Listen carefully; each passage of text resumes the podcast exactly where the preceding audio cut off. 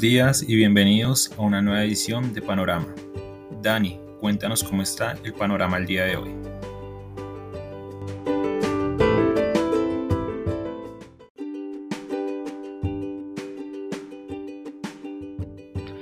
Muy buenos días a los seguidores del podcast Panorama de Global Security. Hoy 5 de enero de 2022, nuevamente un panorama indeciso, incluso más difícil que el del día de ayer. Ayer habríamos con una leve valorización, finalizó sin cambios. Hoy sí estamos abriendo completamente planos en los mercados.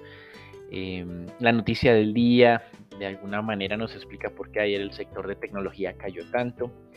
El miembro más expansionista, digámoslo así, desde el punto de vista de política monetaria de la Reserva Federal, quien siempre criticó las alzas de tasas de interés del último ciclo eh, de alzas de tasas que implementó la entidad, quien es el presidente de la Reserva de Minneapolis, Neil Kashkari, en esta ocasión de unas declaraciones en las que decía que debido a las presiones inflacionarias, él apoyaría al menos, digámoslo así, dos incrementos de tasa en el 2022. Esto es llamativo, porque fue alguien que siempre se opuso a las alzas de tasas de interés de la Reserva Federal y ahora está diciendo que espera dos incrementos o que apoyará dos incrementos de tasa durante el 2022. El mercado, cuando la Reserva Federal el pasado 15 de diciembre informaba que en promedio, sus miembros esperaban tres incrementos de tasas de interés durante este año 2022. No le creyó a la Fed. Ahora, probablemente, cuando el miembro más expansivo desde el punto de vista de, punto de, vista de política monetaria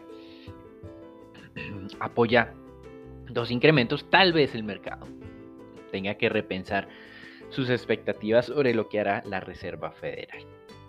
El Standard Poor's ayer entonces comenzaba, como mencionábamos, con una leve ganancia, 0.4%. Hacia las 2 de la tarde tenía era una leve pérdida de 0.4% y en las últimas horas finalizó simplemente descendiendo 0.06%. Sectorialmente, el sector de petróleo se fortaleció más de 3%, el financiero más del 2% y se debilitó el de salud más del 1% y el de tecnología también. El de tecnología, recuerden, es especialmente sensible a las alzas de tasas de interés, por eso tal vez estos pronunciamientos de Neil Kashkari em, de alguna forma están ambientando el escenario para que efectivamente la Fed realice esos tres incrementos de tasas en este año 2022 que inicialmente parecían un poco excesivos.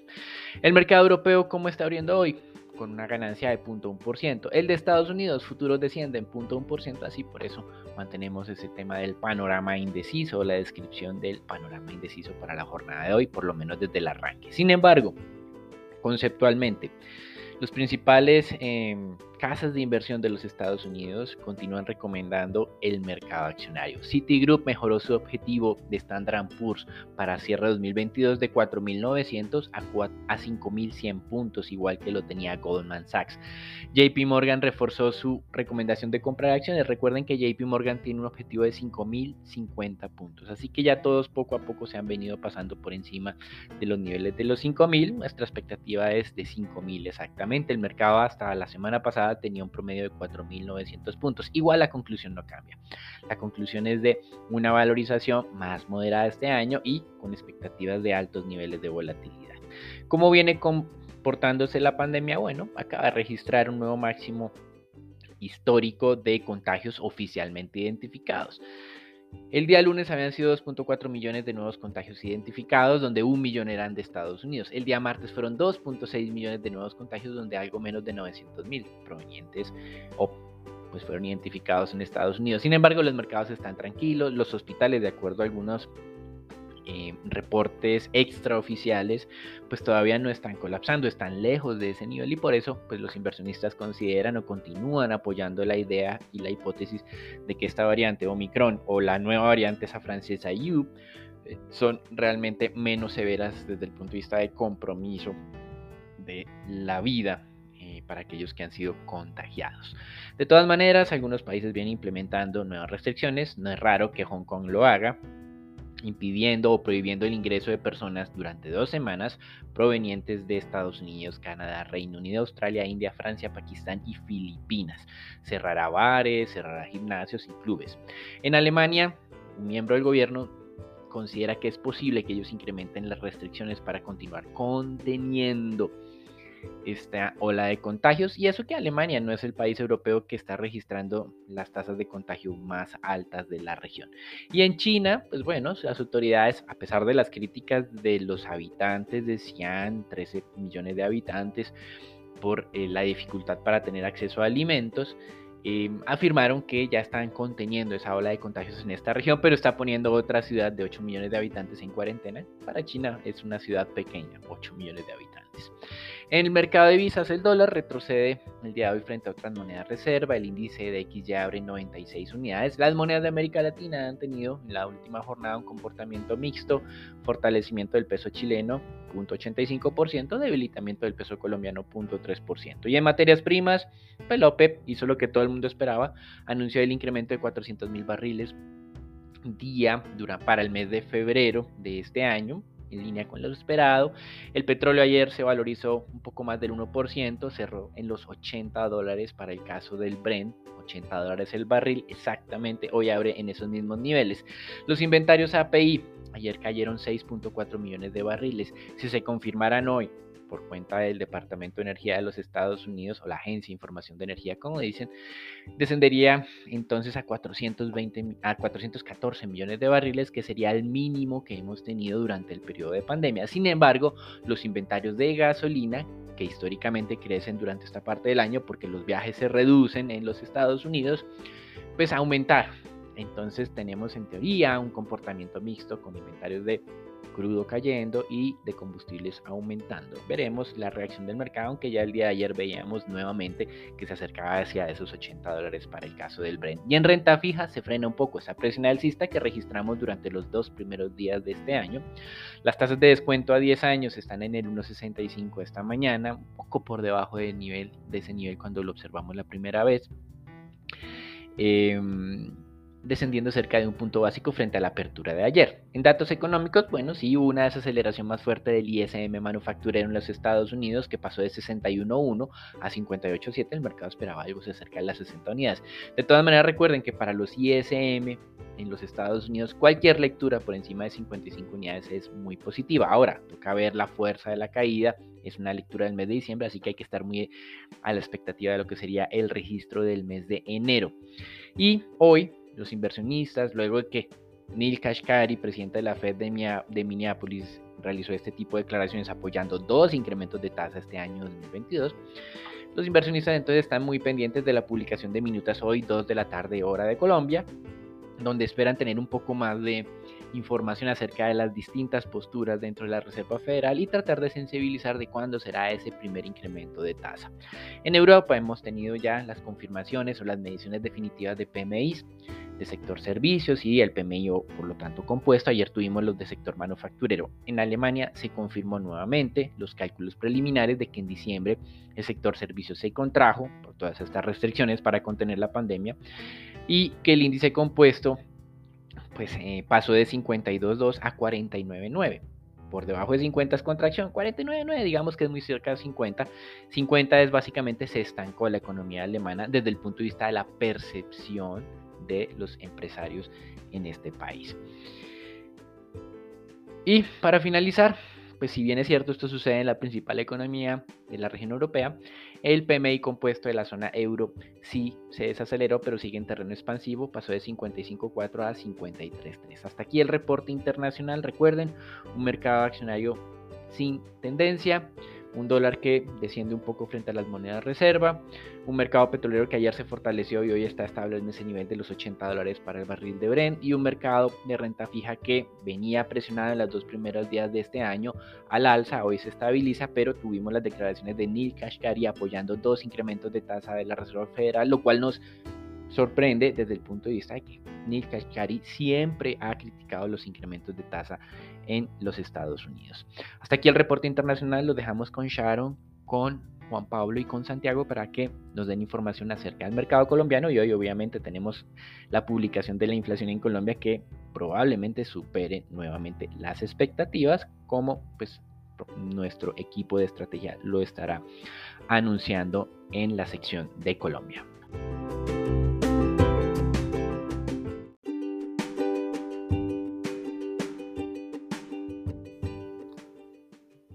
Gracias Daniel y muy buenos días a todos. Continuando con la parte nacional, tenemos que el DAN informó que en diciembre el índice de precios del productor presentó un aumento de 26,6% frente a diciembre de 2020. La variación en los productos para el consumo interno fue de 19,55%, mientras que para los productos exportados el dato creció 46,68%. Analizando este resultado por sectores, tenemos que los precios en el sector minero fueron los que más ascendieron con un 70,36%. Este sector estuvo seguido por el de agricultura, ganadería y pescadería, que vio una inflación de 33,66%, y el sector con el menor incremento en los precios fue eh, el sector de la industria, que subió 15,83%. En relación con, con esta noticia tenemos que el índice de gestión de compras, el PMI del sector industrial de Colombia, alcanzó los 53,1 puntos en diciembre y volvió a reflejar una mejoría en las condiciones de los negocios del sector, que la cifra principal cayó desde los 54,9 puntos de noviembre, un resultado sobre los 50 puntos, nos indica eh, que, el, sector está teniendo un gran desempeño durante ese mes por lo que pues este resultado de diciembre es muy positivo. Observando ya los factores que se analizan en este índice, los nuevos pedidos continúan avanzando a un buen ritmo y reflejan el momento de gran demanda que hay en la economía por parte de la producción. Eh, se encontró que esta sigue aumentando, sin embargo lo hace a un ritmo mucho más lento que el de meses pasados y los gestores lo atribuyen, eh, lo atribuyen a que la gran demanda que hay una gran demanda por parte del sector y una escasez en materias primas. Esto último ha generado que las empresas experimentaran un nuevo incremento en los costos durante este mes. Además, en un intento por evitar el desabastecimiento y futuras subidas en los precios, los industriales adquirieron insumos adicionales en diciembre, lo cual pues ha generado una, un mayor aumento en los precios y que los insumos se vean bastante reducidos. Ya por otra parte y para finalizar, tenemos que según el último informe del Ministerio de Salud, en las últimas 24 horas se confirmaron 12.353 nuevos casos de COVID-19 y con este último informe, en los primeros cuatro días del año se han presentado 45.934 nuevos casos, lo cual pues ya nos empieza a indicar de que se está iniciando un nuevo pico eh, en la pandemia. Sin embargo, pues a pesar, de esto, tenemos por parte los, los, datos por parte de las hospitalizaciones y las muertes causadas por el virus, todavía no hay ninguna alerta. Estos ambas permanecen en niveles bajos. y esa atribución o este pico se puede atribuir a la nueva variante Omicron que en el mundo pues y de igual manera ya causa o viene causando una gran gran, un gran aumento en los nuevos contagios día a día, donde pues en los últimos días hemos visto que el número de casos nuevos eh, es, ha sido superior al millón de personas. Sin embargo, pues igual como se ha mostrado aquí en Colombia, los datos de hospitalizaciones y de muertes se mantienen en niveles estables, por lo que pues, no hay mayor preocupación hasta el momento frente a, frente a esta nueva variante. Esto es todo por el panorama, nacional para el día de hoy. Los dejo con Sharon y con Juan Pablo.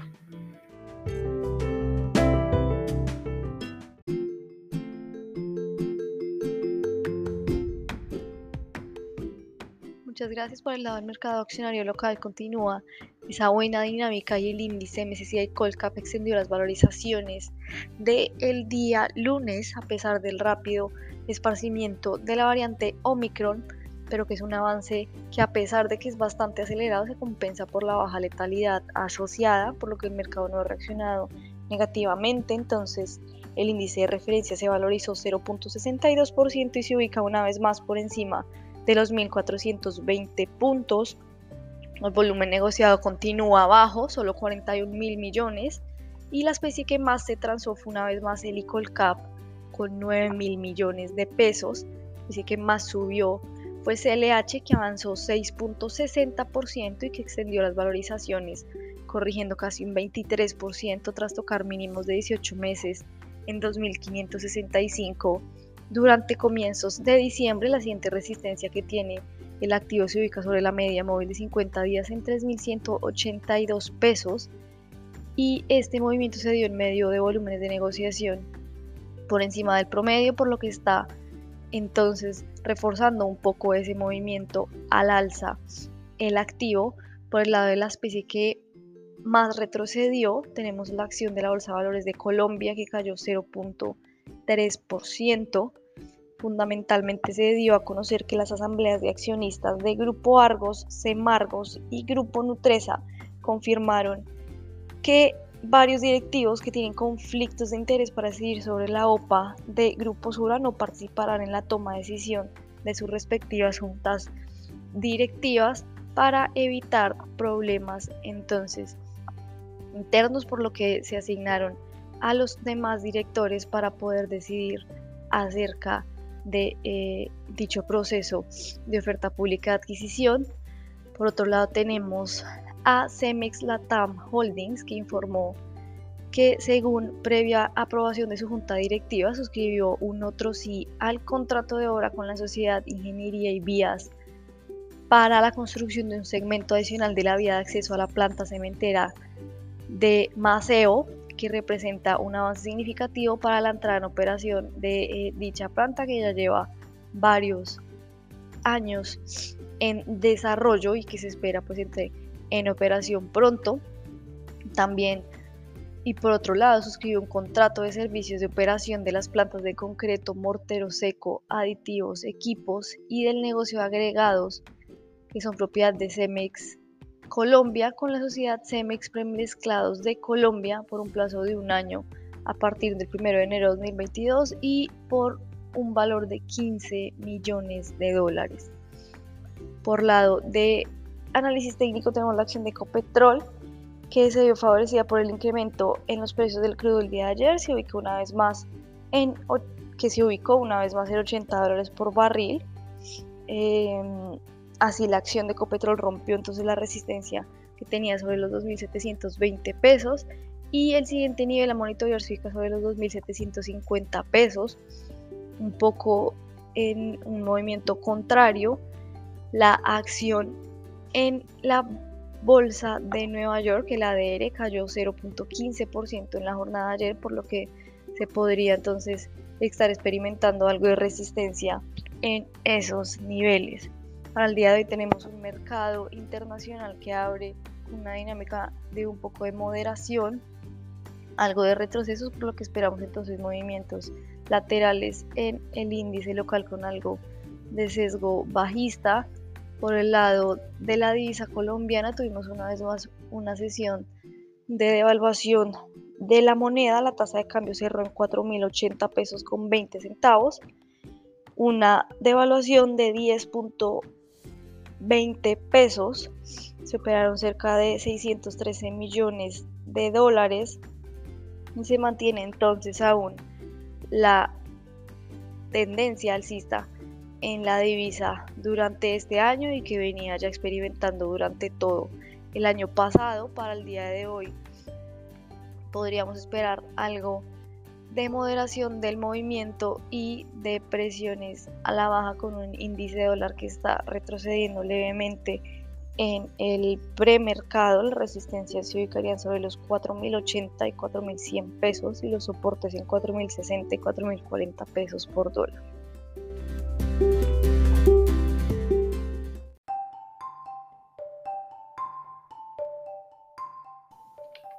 Buenos días. En la sección de renta fija, observamos que durante la jornada del martes, las testas a fija presentaron una desvalorización de 10.63 puntos básicos en promedio. En general, toda la curva presionó la tasa de interés al alza, especialmente la parte media y larga de la curva. Los papeles con vencimiento en 2036 presentaron la mayor desvalorización, con un aumento en la tasa de 17.6 puntos básicos. Por su parte, los TCNVR presentaron una desvalorización de 4.28 puntos básicos en promedio.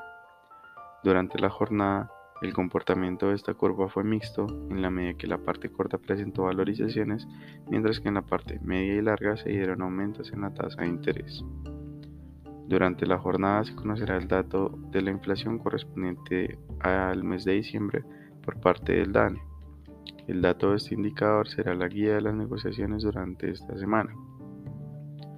En cuanto al mercado de test para el nuevo año, el Ministerio de Hacienda y Crédito Público designó 15 creadores de mercado para 2022, dentro de los cuales los dos nuevos creadores de mercado se encuentran el Banco de Occidente y el Banco BTG Pactual, que reemplaza su figura de comisionista de bolsa. Con la designación mencionada, se dará inicio al programa de financiamiento a través del mecanismo de subastas de TES, cuya primera colocación está programada para el día de hoy. Durante la jornada de ayer, la Nación emitió 250 mil millones de pesos en títulos de tesorería a corto plazo, los TCO, con vencimiento el 6 de diciembre de 2022 en la primera subasta del año. El ministerio recibió demandas por poco más del doble del monto ofertado y su tasa de interés de corte se citó en 5.6%. Durante la jornada del martes, el mercado de deuda corporativa continúa con la baja dinámica de negociaciones. En particular, el volumen de estas transacciones fue de 176 mil millones de pesos, algo mayor que en la jornada del lunes, aunque sigue siendo un bajo monto. El 88% de las transacciones se presentaron en el mercado secundario, mientras que el restante se en el mercado primario.